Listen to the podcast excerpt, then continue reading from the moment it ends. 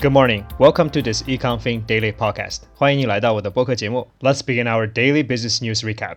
让我们开始今天的商业新闻回顾。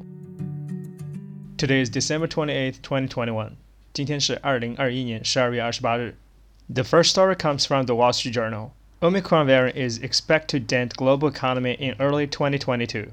Economists have lower growth forecasts for early next year, citing disruptions from the latest COVID 19 surge. A winter surge in COVID 19 cases, driven by the Omicron variant, is prompting economists to downgrade U.S. and global growth expectations in the early part of 2022 as businesses struggle with absenteeism and consumers stay at home to avoid getting sick.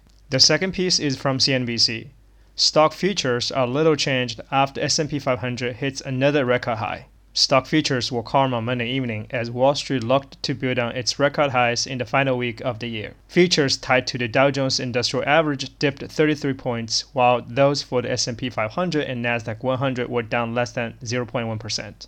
The move in futures comes after stock rallied in Monday's regular session with the S&P 500 rising roughly 1.4% to close at record high.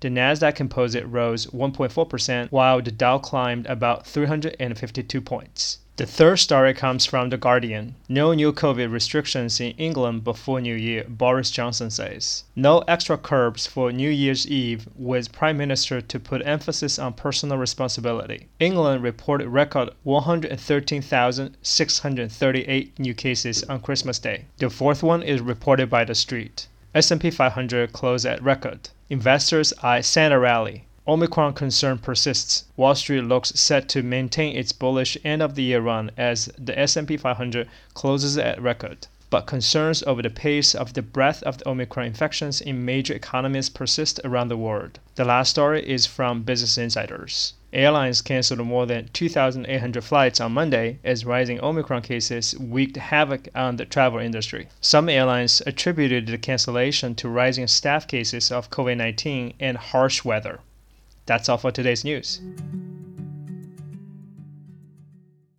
好，在第二个部分，我们讲解一下今天这几个比较主要的单词。在第一篇新闻里有两个词，第一个是 dent，dent。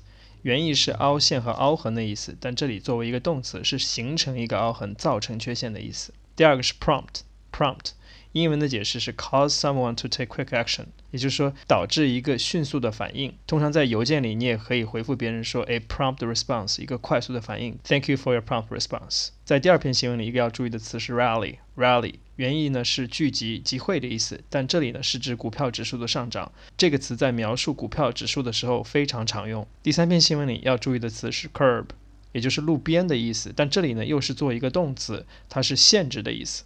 第四篇新闻里比较主要的词是 persist，也就是持续、延续、一直在进行的意思。在最后一篇新闻里有两个词，一个是 wreak，第二个是 havoc。这两个词呢经常是连在一起用的，wreak wreaked havoc，wreaked havoc，也就是造成了非常大的损失。havoc 本身的意思呢是指浩劫，wreak 呢是造成比较大的损失。这两个词连在一起用呢，其实就是一种加强的语气，说造成了一个比较坏的结果。好了，希望这些解释能帮助你更好理解今天的新闻。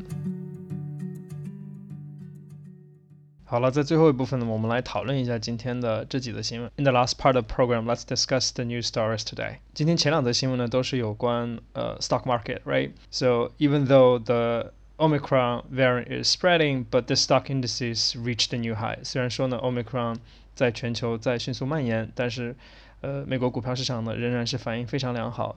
呃，S&P 呢又创造了新的历史记录。但是从经济学家的角度来讲呢，第一篇新闻里说，经济学家对明年，也就是二零二二年的上半年的经济是有一定的担忧的。They're concerned about economy which may be dented by the spreading of Omicron variant。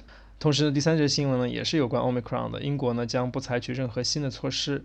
呃，英国首相 Boris Johnson 已经说了，英国将维持现在的管理的这些制度，他们不会有新的 restriction because of the Omicron variant。第四则新闻呢也是说这个 Omicron。